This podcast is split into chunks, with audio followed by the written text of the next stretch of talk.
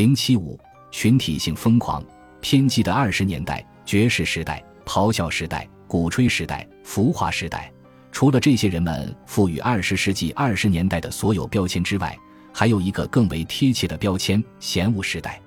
在美国的历史上，或许再也没有哪个时期有这么多人毫无理性、全方位的嫌恶他人。人们的偏执激进常态且随处可见，如同条件反射。纽约客的老板哈罗德·罗斯以品味为由，禁止杂志使用“厕纸”一词，但却不禁止“黑鬼”“黑仔”这些词。林德伯格飞往巴黎的前一周，纽约客刊登了一幅漫画，配了一句遗臭后世的对白：“黑鬼在我看来都长得一样。”犹太剧作家乔治·考夫曼年轻时曾在华盛顿一家报社当记者。有天晚上，老板突然走进来说。那个犹太人在我的报社里干嘛？W.C. 菲尔兹则形容黑人喜剧演员伯特·威廉姆斯是我见过的最有趣的人。威廉姆斯受数百万观众喜爱，自己也有钱。他在曼哈顿租下一间豪华酒店公寓居住，但公寓管理方却要求他进出只使用服务入口和或用电梯。最高法院大法官詹姆斯·麦克雷诺兹对犹太人充满偏见。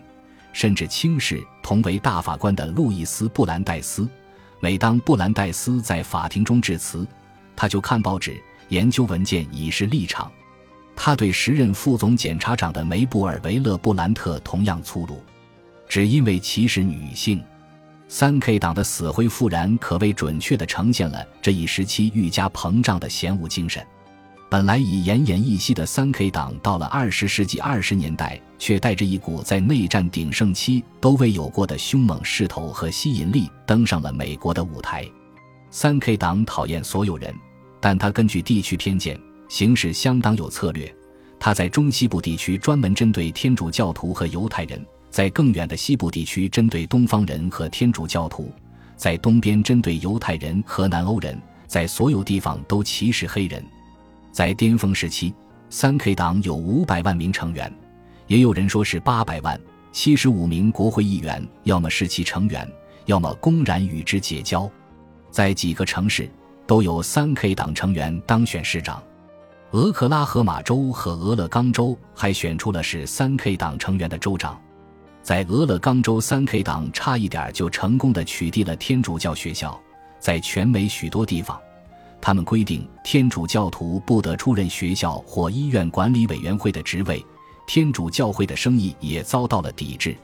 在很多人看来，三 K 党不光是一个种族主义的代表性组织，也具有社交的功能。在底特律，数千市民兴高采烈地参加了在市政厅外举行的圣诞集会，在燃烧的十字架的光芒映衬下，圣诞老人身着三 K 党长袍为孩子们派发礼物。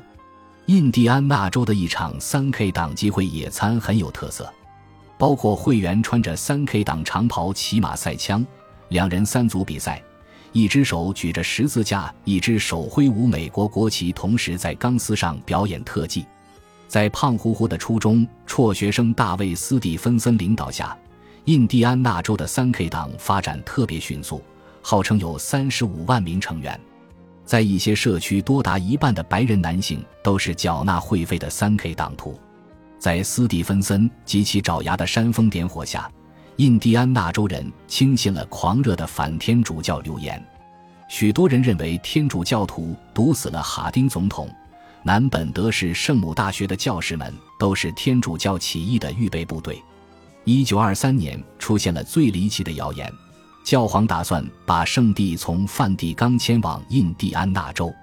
根据各方记录，北曼彻斯特镇的居民听说教皇在某趟列车上，一千五百人涌上了车，企图抓住教皇，粉碎其阴谋。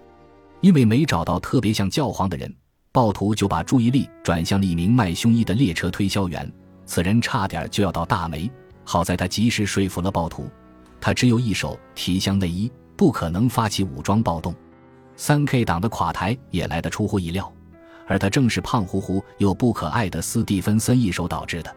一九二五年三月的一天，斯蒂芬森跟一名品行端正的年轻姑娘马奇奥伯霍尔策外出约会，奥伯霍尔策当晚没回家，第二天晚上也没回家。他的父母感到极其不安。等斯蒂芬森把这位姑娘放回来时，她已经遍体鳞伤了。他遭到了野蛮的殴打和虐待，乳房和阴部的皮肤都被撕裂了。医生和家人得知，跟奥伯霍尔策见面后，斯蒂芬森就喝醉了，行为变得非常暴力。斯蒂芬森逼着他去酒店，并多次粗暴地强奸了他。在羞愧和绝望中，奥伯霍尔策吞下了致命剂量的氯化汞。等他到家时，家庭医生已无能为力。奥伯霍尔策挣扎了两个星期，最终还是死去了。斯蒂芬森信心满满的认为。自己是印第安纳州三 K 党头目，能被免于起诉。结果，他惊讶地发现自己被判绑架、强奸和二级谋杀罪罪名成立，要被终身监禁。为了报复，他公布了印第安纳州最高层涉及贪腐的文件。印第安纳波利斯市市长和该州共和党党魁因此双双入狱。州长本来也免不了服刑的下场，但他靠着技术细节侥幸脱身。印第安纳波利斯的整个市议会遭到解散，并被处以罚款。一名重要法官遭到弹劾，整件事情让人深恶痛绝。三 K 党的形象在各地彻底崩塌，再次退回到了美国人生活的幕后，也再也没能成为一股全国性势力。值得注意的是，这一时期三 K 党并非美国贬侠主义最危险的前哨，说起来叫人难以置信。这份荣誉原属于学者和科学家组成的一个联盟。二十世纪初以来，一大群杰出、博学的美国人陷入了执念，极危险的低劣民族充斥了全美，必须采取紧急的补救措施。纽约顶尖的医生威廉·罗宾逊博士为激进的种族主义代言，他宣称天性低劣的人从一出生起就没有权利，但既然他们生了下来，理当没有权利再繁育后代。另一位医生，《遗传和人类进步的关系》一书的作者 W. 邓肯麦金主张，为防止那些我们认为毫无价值、不该享有人类权利的人繁衍后代，最简单、最善意、最人道的方法就是将之温和、无痛的处死。大多数人认为这个问题是由两方面原因造成的：疏忽大意、不节制生育的美国人生出了太多有缺陷的孩子，同时。政府又不限制从落后国家来的移民，增加了无穷无尽的低劣人口。几乎所有人心目中都有一个自认为特别可怕的种族。作家麦迪逊·格兰特讨厌犹太人，因为他们身材矮小、思维怪异、无情无义，只看重个人利益。犯罪改革总统委员会的成员弗兰克·洛西认为，问题在于犹太人和意大利人结合到了一起。犹太人的脑子加上意大利人的力气，当时最杰出的一位科学家查尔斯·达文波特对许多种族都持怀疑态度。他认为波兰人、爱尔兰人、意大利人、塞尔维亚人、希腊人和希伯来人都不聪明、不可靠，较之正常的盎格鲁撒克逊人和日耳曼人更容易堕落，更容易发生暴力犯罪。按达文波特的观点，这些人无法摆脱自己的坏习惯。因为他们受自己的基因限制，注定爱惹麻烦、爱搞破坏、迟钝无趣。他们使美利坚民族肤色更黑、体格更矮小，充斥更多盗窃、绑架、殴打、谋杀、强奸和缺乏性道德的犯罪行为。麦迪逊·格兰特称接纳他们为种族自杀。所有这些观点捆绑到一起，变成了优生学这款聪明的新科学。简单概述，也就是科学的培育优越人种。在世界上大多数国家，优生优育是个无害的目标，是一种生育出更健康、更强壮、更聪明后代的善意愿望。但在美国，优生学的面目要严厉得多，它带来了更为阴险的信念：生育应当加以规范和指导。美国优生学学会的一位官员指出。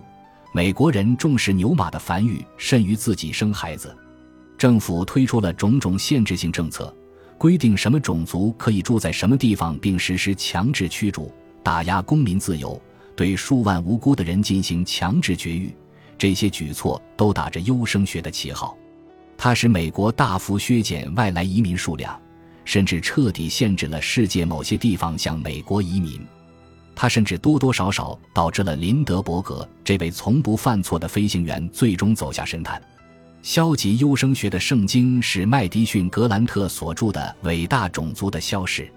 这本书出版于1916年，内容恐怖却极为流行。作者格兰特是纽约的一名律师兼博物学家。格兰特认为，真正优秀的人种是所谓的北欧人种。